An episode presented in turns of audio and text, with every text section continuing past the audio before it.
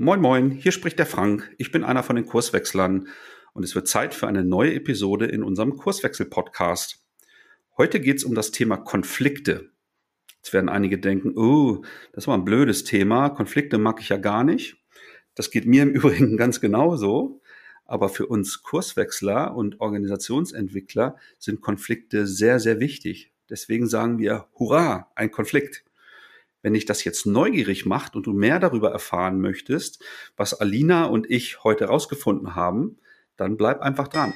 Los geht's. Du hörst den Kurswechsel Podcast. Wir machen Arbeit wertevoll, lautet unsere Vision. Im Podcast sprechen wir über lebendige Organisationen, den Weg dorthin und die Nutzung von modernen Arbeitsformen. So, das geht ja jetzt mal gar nicht, Alina. Ne? Also äh, jetzt müssen wir wirklich mal herausfinden, wo jetzt hier das Missverständnis entstanden ist, warum wir jetzt hier so lange gebraucht haben, in die Leitung zu kommen. Nee, Spaß beiseite. Hallo Alina.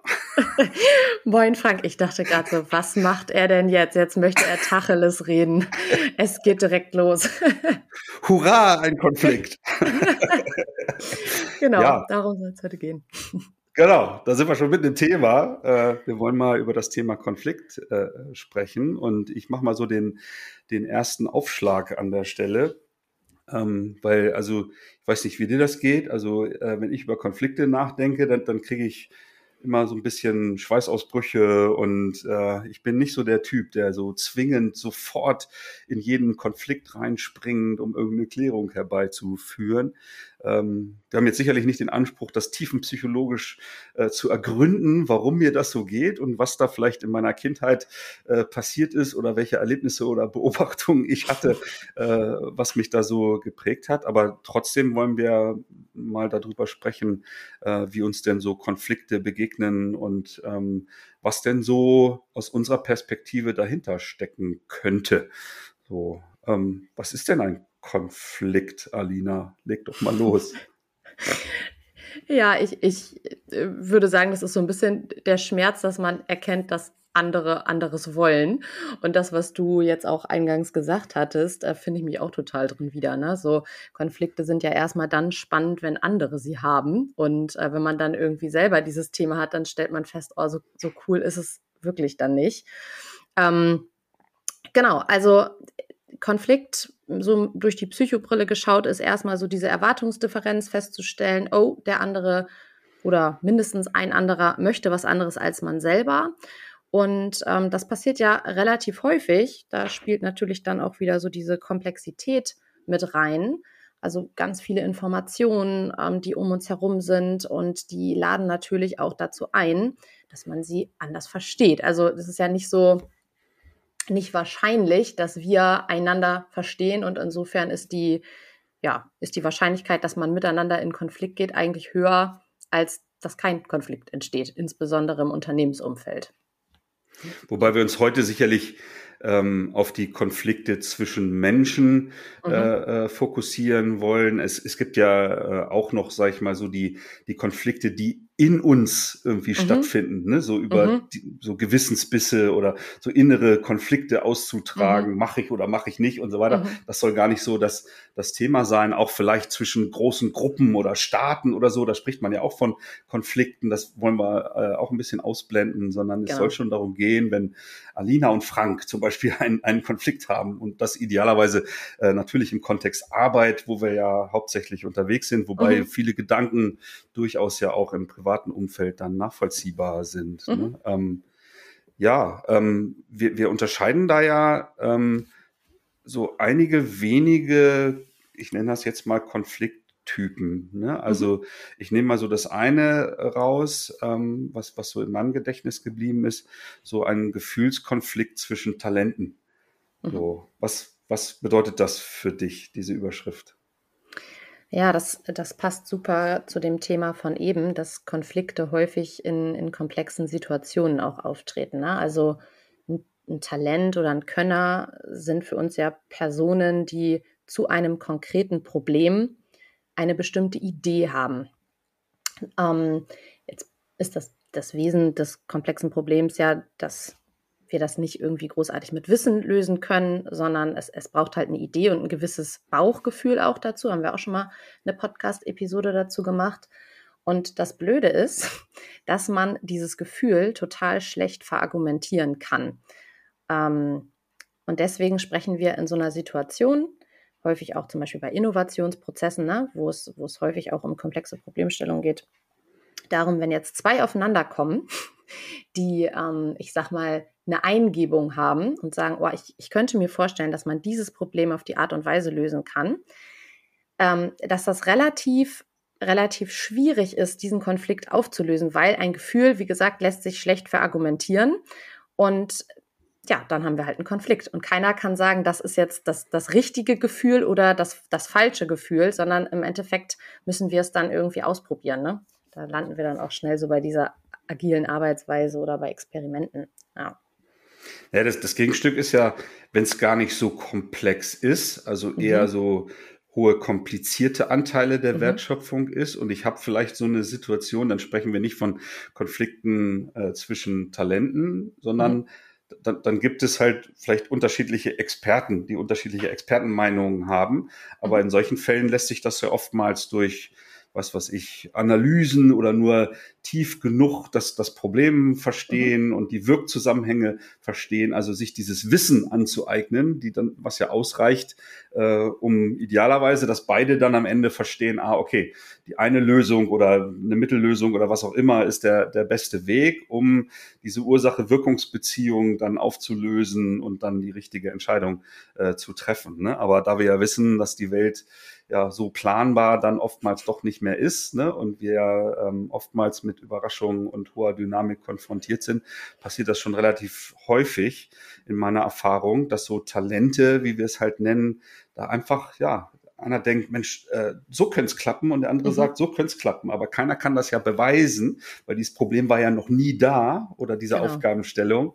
Ne? Und genau wie du sagst, naja, dann mal überlegen, wie kann ich das möglichst risikoarm mal ausprobieren, ob das eine oder das andere vielleicht jetzt funktioniert. Ein Experiment machen, ne? eine mhm. Hypothese formulieren und dann äh, gucken, ähm, ja, probieren wir mal aus über einen gewissen Zeitraum und dann reflektieren wir, hat das was gebracht oder nicht. Und dann ist die Hoffnung natürlich, dass dann durch dieses Lernen äh, sich dieser Konflikt dann natürlich äh, auflöst, weil es sind ja beides, ne, wenn wir da von Talenten sprechen, hochgradig, ähm, naja, äh, äh, lösungsorientierte, so nenne ich es mal, mhm. äh, Menschen äh, im Idealfall, äh, die halt äh, beide ja eine Lösung finden wollen. Es gibt nur halt unterschiedliche Ideen gerade, wie das klappen kann.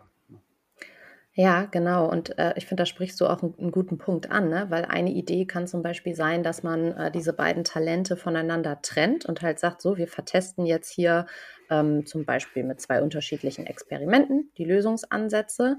Das, das birgt aber auch eine Problematik, weil häufig ist es so, dass gerade dieser Austausch zwischen Talenten und die Reibung oder der Konflikt, der dann entsteht, ähm, die noch bessere Idee hervorbringen. Das ist tatsächlich ein schmaler Grad in Organisationen. Ähm, bis zu diesem Punkt, wo man sagen muss, okay, jetzt verstricken wir uns gerade in einer Argumenteschlacht. Es führt zu nichts mehr. Alle Argumente sind irgendwie gehört und wir kommen auch hier mit Argumenten gerade nicht mehr weiter. Hattest du ja gerade auch äh, schon richtigerweise gesagt. Und da so auch wieder ein Gefühl für zu entwickeln, was ist jetzt gerade ein gutes Setting. Und ich glaube, man muss da auch aufpassen, weil wenn immer wieder zwei Talente, da kann man mal so ein bisschen auf Mustersuche gehen, ne? miteinander in so eine Art äh, Talentkonflikt gehen, dann geht's hier vielleicht auch gerade um was anderes. Dann baut sich nämlich teilweise schon so eine Art Erwartungsstruktur auf, dass man immer die Gegenposition zum anderen beziehen muss. Ne? Also so dieses mhm. äh, sich beweisen wollen, da muss man auch ja viel Fingerspitzengefühl haben in so einer Beobachtung. Ähm, wann, wann lohnt es sich jetzt, die Talente voneinander zu trennen? Wann lässt man sie auch irgendwie zusammen und wann führt es auch dann zu nichts mehr? Also ja, das ist ein, ein tiefgreifendes Thema sozusagen. naja, gut, jetzt, jetzt müssen wir, wie gesagt, ähm, für den Moment mal tiefenpsychologisch da nicht einsteigen und nee, genau. versuchen, das noch weiter aufzudröseln. Aber wir können ja mal weiterschauen, was für Entscheidungsformen wir da noch ähm, beobachten und auch unterscheiden. Äh, ich bringe mal den, den Rollen- oder den Stellvertreterkonflikt ins Spiel. Was beobachtest du da? Boah, das ist, ich glaube, der Konflikt, müsstest du gleich mal sagen, ähm, den ich in Organisationen am häufigsten beobachte. Ist es bei dir auch so? Ja, Nix? absolut. Ja, ja. Mhm. Ähm, ja was, was verstehen wir darunter? Ähm, Menschen sind in Organisationen ja in ihren sozialen Rollen unterwegs. Also ne, wir sagen dann zum Beispiel irgendwie Heike HRlerin oder Ingo IT-Leiter oder wie auch immer. Und ähm, die, ja, viele Organisationen sind ja als Pyramide oder auch als Matrix-Organisation strukturiert und das führt halt mit sich, dass Konflikt, das hört sich jetzt vielleicht ein bisschen abstrakt an, in diesem Bauplan der Organisation schon angelegt ist. Also ja, ein Außendienst zum Beispiel hat ein anderes Ziel als ein Innendienst oder auch ein Controlling. Und an diesen Abteilungsgrenzen crasht das manchmal. Ähm, so. Und so entstehen dann quasi auch diese, diese Rollenkonflikte. Das ist gar nichts Persönliches, wenn äh, Personen in Organisationen miteinander in Konflikt gehen, sondern häufig, weil die einfach ähm, ja, andere, andere Ziele haben. Also eine, eine Personalleiterin hat ein anderes Ziel als ähm, vielleicht ein IT-Leiter oder ein Vertriebler. So. Ja, und wenn wir mal so einen Mini-Exkurs vielleicht zum Thema Kultur äh, machen und im Grunde so die, die Spielregeln in einer mhm. Organisation uns vorstellen, äh, ne, dann sind halt genau wie wir immer sagen, die Spielenden halt eben nicht das Spiel. Äh, und wenn es halt ähm, ja, formulierte Regeln gibt oder auch oftmals ja so unausgesprochene, unausgesprochene, implizite Regeln, an denen sich die Rollen, von denen du gesprochen hast, ja irgendwie halten, ne, dann mhm. kann ich mir noch besser erklären, ne, wie mich diese Spielregeln als ähm, mhm. Annette IT-Leiterin oder welche Rolle ich auch immer einnehme, förmlich zwingen, mich auf eine bestimmte Art und Weise zu verhalten und so dann, wenn, wenn die Strukturen das halt auch noch fördern, äh, diese Konflikte zwischen diesen unterschiedlichen Rollen ähm, dann vorprogrammiert sind. Ne? Sodass dann gar nicht die Menschen, wie wir immer sagen, die Ursache sind für dieses Verhalten, sondern eben genau diese strukturellen Vorgaben, die vordefinierten Kommunikationswege, die Spielregeln äh, und so weiter. Und da sind wir natürlich gut bedient und da kommen oftmals wir Organisationsentwickler natürlich ins Spiel, äh, herauszufinden, okay, welche strukturelle Veränderung würde denn vielleicht ein anderes Verhalten dann äh, nach sich ziehen? Ne? Das ist auch nicht äh, kausal natürlich vorher durch, durch Analyse herauszubekommen. Auch da muss ich vielleicht mit Fingerspitzengefühl mal experimentell ähm, Dinge ausprobieren, also die Zusammenarbeit ändern oder Abteilungsstrukturen vielleicht äh, verändern mhm. oder ähm, Regeln abschaffen oder was auch immer da unter Umständen hilfreich ist, ähm, damit diese Rollen, diese sozialen Rollen sich dann anfangen oder dass es Sinn ergibt, dass die sich anders verhalten und somit dann mhm. diese Konflikte aufgelöst werden. Vielleicht kannst du das noch ergänzen. Ja, also total. Und ich finde, das leitet auch zu einem ähm, guten Punkt über, nämlich der Tatsache, dass Konflikte, wir sagen ja manchmal wie so eine Warnlampe in Systemen auch funktionieren. Ne? Also wenn ich jetzt immer wieder mit ähm, Stellvertreter- oder Rollenkonflikten zu tun habe, immer wieder an den gleichen Stellen, also zum Beispiel zwischen Vertrieb und Innendienst oder so, ähm, dann ist das relativ interessant und dann kann ich beobachten, ist das ein Konflikt, der eigentlich störend ist und der so viel Energie bindet, dass ähm, im Nachgang vielleicht sogar die Wertschöpfung gefährdet ist, weil sich alle nur noch auf diesen Konflikt konzentrieren? Oder ist das ein Konflikt, der zwar nervt, aber der jetzt erstmal nicht ähm, die Wertschöpfung gefährdet und der jetzt auch nicht so viel kommunikative Energie bindet? Und ähm, das ist halt genau die Sache. Also manche Manche Konflikte kann man auch einfach gut so lassen und andere, ähm, wo die Warnlampe so zum, sozusagen ganz doll anspringt, da können wir uns mal Gedanken machen, was müssen wir eigentlich umstellen, so wie du es jetzt auch gerade eben schon adressiert hast. Und das finde ich ist nämlich eigentlich ähm, das Schöne an dieser Thematik mit den Konflikten. Sie zeigen uns immer, wie so ein System funktioniert und wo es auch noch ein Entwicklungspotenzial in einem System gibt. Weil häufig, das hattest du ja einleitend auch gesagt, ähm, wenn man Konflikt hört, reagieren ganz viele Menschen gleich mit Abwehr. So, boah, hat man selbst nicht gerne und findet man auch nicht so positiv. Aber aus der Organisationsentwicklerbrille finde ich, ist das was sehr Spannendes, weil wir halt dann genau sehen, okay, ähm, wo kann sich ein System eben noch weiterentwickeln, wo ist Potenzial. Ja, das sind ja oftmals dann so diese postulierten äh, ja, Lösungsansätze für Konflikte, ne? also zu, zu flüchten oder in den Kampf zu ziehen oder mhm. das Problem wegzudelegieren und sich irgendwie mhm. so einen Schlichter ranzuholen, soll der doch ne, eine Führungskraft oder ein. Mediator mhm. oder wie auch immer, soll der doch den, den Konflikt lösen. Da gibt es sicherlich noch mehr, ne? aber das ist so das, was mir äh, spontan einfällt. Aber du hast recht, ne? manchmal muss ich vielleicht auch gar nicht in den Kampf ziehen, sondern mhm. äh, kann auch gut einfach mal das aushalten, das tatsächlich so als, als Sensor nutzen, um zu erkennen, Mensch, da scheinen halt noch strukturelle Potenziale zu sein, die noch nicht identifiziert wurde und nicht jetzt irgendwie anzufangen, da an den Menschen rumzudoktern und partout jetzt irgendwie diesen, diesen Konflikt lösen zu wollen. Ne? Weil das kann dann ja auf Dauer, ne, so habe ich dich jetzt eben verstanden, halt so viel Energie fressen, dass dann tatsächlich die Wertschöpfung hinten raus dann behindert wird. Ne? Und das ist ja nicht im Sinne der Organisation. Nee. Und man, man darf auch immer mitdenken, dass ein Konflikt ja auch erstmal die Lösung für etwas ist. Ähm, das klingt vielleicht jetzt auch ein bisschen komisch, aber das ist, ist genau dieses. Also es, es gibt irgendwie ein strukturelles Problem, es baut sich ein Konflikt auf und genau für dieses strukturelle Problem in der Organisation, also für diese Abteilungsgrenzen baut sich dieser Konflikt, damit überhaupt in diesen, Ab also zwischen diesen Abteilungsgrenzen gearbeitet werden kann. Und deswegen ist es manchmal auch sogar gefährlich zu sagen, oh, lass uns mal auf den Konflikt springen und den versuchen zu bearbeiten, weil ich diese Konsequenzen, die ähm, diese Auflösung des Konflikts ähm, bedeuten würden, gar nicht gut ableiten kann. Und deswegen, ja, müssen wir da irgendwie gut, gut sensibel vorgehen. Ja.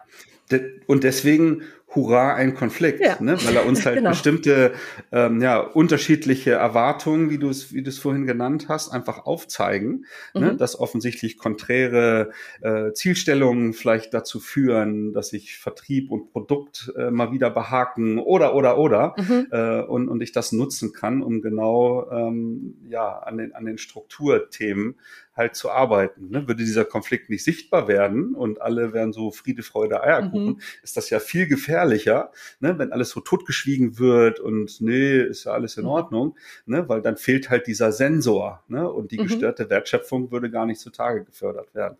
Ne? Also hat der, der Konflikt da eine sehr, sehr hohe Funktion, sage ich, für Transparenz zu sorgen und die, die Unzulänglichkeiten in Abläufen, in Regelstellungen, in Strukturen und so weiter zu zeigen.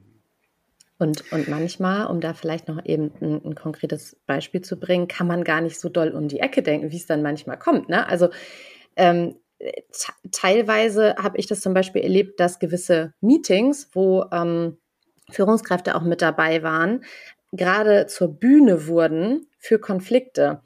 Und keiner hat es verstanden, weil eigentlich kamen die Kollegen total gut miteinander klar. Und dann wurde aber deutlich, dass dieses sich darstellen im Konflikt etwas damit zu tun hatte, dass die Führungskraft anwesend war, weil man wollte sich durchsetzen und dieses Durchsetzen war wichtig, um zu zeigen, hey, ich kann hier mehr auf der Vorderbühne als der andere. So, ne, dann ging das natürlich auch damit einher, wer wird hier mehr gefördert, wer kann hier Karriere machen. Also ja, mega spannend finde ich das immer wieder. Ja. Naja, und die zwei, die da auf der Vorderbühne sich behaken, ne, nach, nach dem Meeting oder wo auch immer das ausgetragen wird, gehen dann gemeinsam zum Mittagessen und quatschen mhm. über äh, das Grillen am letzten Wochenende und, und so weiter. Ne? Das ist ja dieses Paradoxe, ne, dass genau. diese Rolle, das förmlich erwartend äh, äh, dass, dass die beiden sich dann so verhalten, äh, aber äh, auf persönlicher Ebene da alles vollkommen in Ordnung ist. Ne? Auch wenn es so absurd klingt, aber da funktioniert genau dieser Sensor und eigentlich müsste dann die Führungskraft äh, äh, darüber, für die mhm. diese, dieses Schauspiel aufgeführt wird, so sensibilisiert sein, wenn, wenn da ein bestimmtes mhm. Bewusstsein da ist, zu erkennen, wow, äh, eigentlich ist genau diese, diese Strukturproblematik die Ursache, dass mhm. die beiden Hahnenkämpfe jetzt vor mir hier dieses Schauspiel aufgeführt haben. Ne? Also ganz interessanter Gedanke an der Stelle. Aber ähm, gucken wir mal auf, äh, wir wollen es ja nicht verschweigen, dass es auch sowas gibt wie echte Persönlichkeitskonflikte, wobei wir ja behaupten, und ich glaube, das teilt auch die Wissenschaft, dass das in den seltensten Fällen der Fall ist. Mhm. Was steckt dahinter?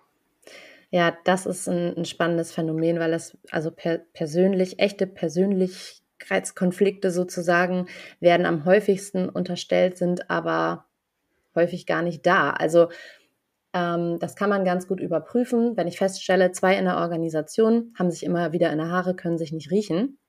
Und genau sich dann zu fragen, okay, ist das in einem anderen Kontext auch so? Also wenn Sie jetzt zum Beispiel ähm, sich im Einkaufsladen treffen, gehen die sich dann auch gezielt aus dem Weg oder wenn irgendwie private Veranstaltungen sind und die treffen aufeinander, ob das da genauso konfliktär ist. Und ähm, häufig stellt man fest, ach, eigentlich kommen die da ganz gut klar. Aber es gibt tatsächlich ähm, diese seltenen, äh, ja, seltenen Konstellationen, wo sich auch zwei Leute einfach nicht abkönnen. Und können sich nicht riechen, ne? Wenn genau, da der den Raum betritt oder ja. so, dann ja. entsteht schon ein bestimmtes Gefühl von Abneigung oder was ja. auch immer dann in den Menschen irgendwie passiert, ne? Nicht so richtig erklärbar, ne? Genau. Ja, wie gehe ich damit um? Mische ich mich da irgendwie ein, wenn ich sowas beobachte? Oder ich kann es ja auch nur vermuten, ne, dass mhm. es in den seltenen Fällen dann wirklich um einen Persönlichkeitskonflikt handelt. Gehe ich dazwischen, beauftrage ich einen Mediator, lasse ich das? Muss ich die physisch trennen, irgendwie den einen versetzen oder so? Was, was kann da so der Weg sein? Ja, also ähm, wo du es gerade ansprichst, ansprichst mit dem physisch trennen, das ist eigentlich, ähm, wenn man die Möglichkeit hat und wir besprechen jetzt ja quasi hier den, den organisationalen Kontext, dann würde ich da immer zu tendieren, weil natürlich alle anderen Sachen, also Mediation etc., ähm, auch wieder ganz viel kommunikative Energie binden, Aufmerksamkeit, die da drauf geht. Und das kann man natürlich machen, aber die Erfolgschancen einer solchen Geschichte sind häufig nicht so groß. Also wenn sich halt zwei absolut nicht abkönnen und man hat irgendwie auch Gründe abgeklopft etc., ja, was bleibt mir denn da noch übrig? Die werden nicht super gut in der Mannschaft spielen können. Ja, dann bleibt mir ja keine andere Möglichkeit und ähm, ja, häufig ist das dann die in Anführungszeichen unaufwendigste Möglichkeit, damit umzugehen. Ich weiß ja. nicht, wie du das siehst oder ob du schon mal Erfahrungen mit so einem Persönlichkeitskonflikt gemacht hast. Also ich müsste jetzt gerade echt mal überlegen, schon mal untergekommen ist.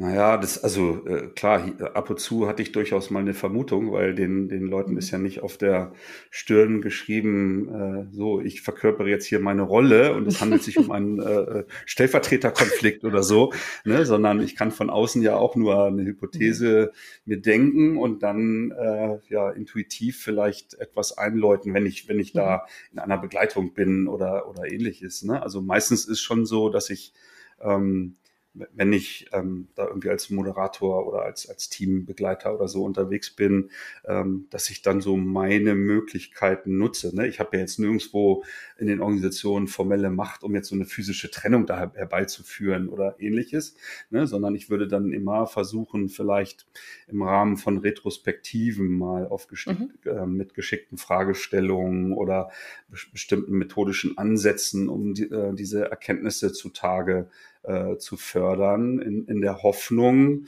ne, obwohl uns Menschen ja oftmals, äh, das ist wahrscheinlich auch so mein, mein Thema mit dieser Konfliktscheu, dass, dass uns Menschen ja so ein Stück weit abtrainiert wurde, so Emotionen zuzulassen. Ne? So mhm. dieses Indianer kennt keinen Schmerz oder mhm. bis du heiratest, ist alles Ja, ne? ich auch den Spruch. Hatte ich schon im also Kopf, oder? Ja.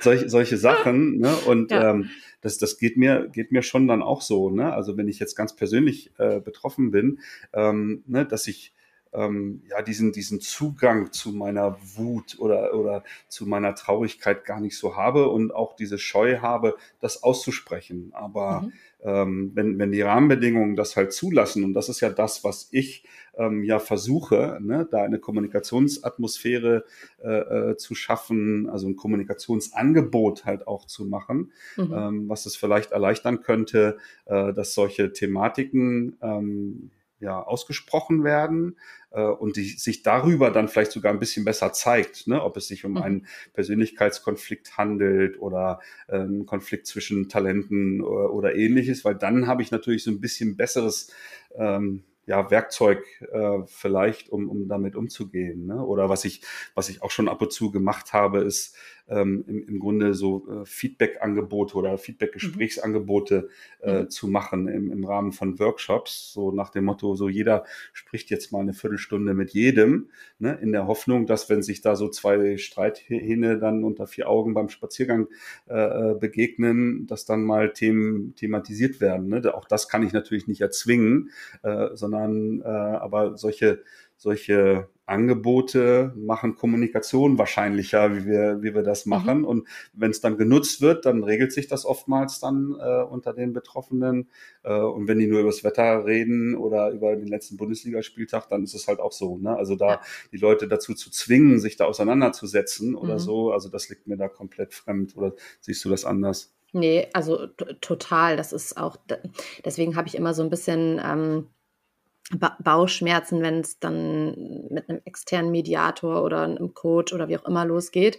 Ähm, das, das kann helfen und ich will das auch nicht abtun, ne? aber es ist auch manchmal ein bisschen übergriffig, weil wir sagen ja auch immer, ne, Menschen verhalten sich vernünftig, es sind erwachsene Menschen und ähm, die haben schon allen, allen Grund dazu. Und deswegen finde ich das cool, was du jetzt gerade nochmal gesagt hast, zu gucken, welchen Rahmen brauchen wir denn eigentlich.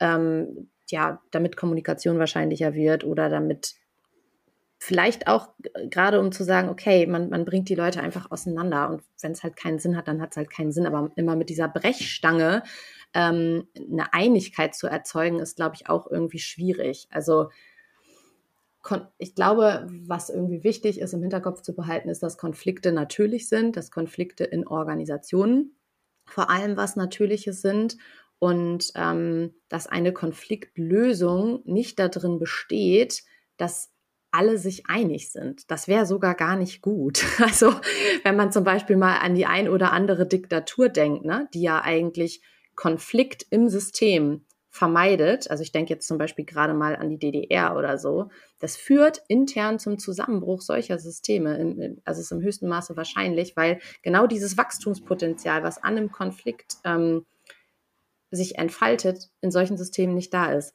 Das heißt, auch in einem gewissen schmalen Grad gucken, wo muss ich einen Konflikt ignorieren, wo muss ich ihn zulassen, wo sind Chancen. Ähm, das ist eigentlich so, ja, für mich irgendwie dann auch die größte Herausforderung an der ganzen Thematik. Hurra, ein Konflikt. Hurra, ne? Hurra ein Konflikt. Genau. Ja, also ähm, ich glaube, damit können wir es tatsächlich für heute bewenden lassen. Mhm. Ähm, im, im, Rahmen unserer Org-Coach-Ausbildung gehen wir da ja noch so ein bisschen tiefer rein in mhm. das Thema. Und äh, wenn du, liebe Hörerin oder lieber Hörer, äh, dieses Thema vielleicht jetzt spannend findest und äh, vielleicht auch noch die anderen Themen unserer Awkward-Ausbildung, schau mal auf unsere Webseite. Äh, wir starten im September ja wieder äh, und so einige wenige Restplätze sind noch frei, kann ich verraten. Das nur als kleiner Werbeblock zum, zum Abschluss. Ne? Aber ähm, ne, ihr habt gehört, auch das Thema Konflikte ist ein wichtiges, wenn wir Organisationsentwickler mit Unternehmen äh, zusammenarbeiten, weil dieser Sensor uns einfach hilft, da Unzulänglichkeiten in den Strukturen, in den Kommunikationsmustern aufzudecken und dann entsprechende Interventionen auf den Weg zu bringen. Ne? Also ignorieren sollten wir das Thema nicht. Im Gegenteil, es ist hilfreich, so, das wäre so mein Fazit. Von daher, es hat wie immer viel Spaß gemacht mit dir, Alina, äh, auf yes. solchen Themen ja. rumzudenken. Genau. Dann bis bald. Bis denn. Wir freuen uns auf dein Feedback und deine Themenwünsche. Melde dich gerne per Mail. Die Adresse lautet podcast.kurswechsel.jetzt.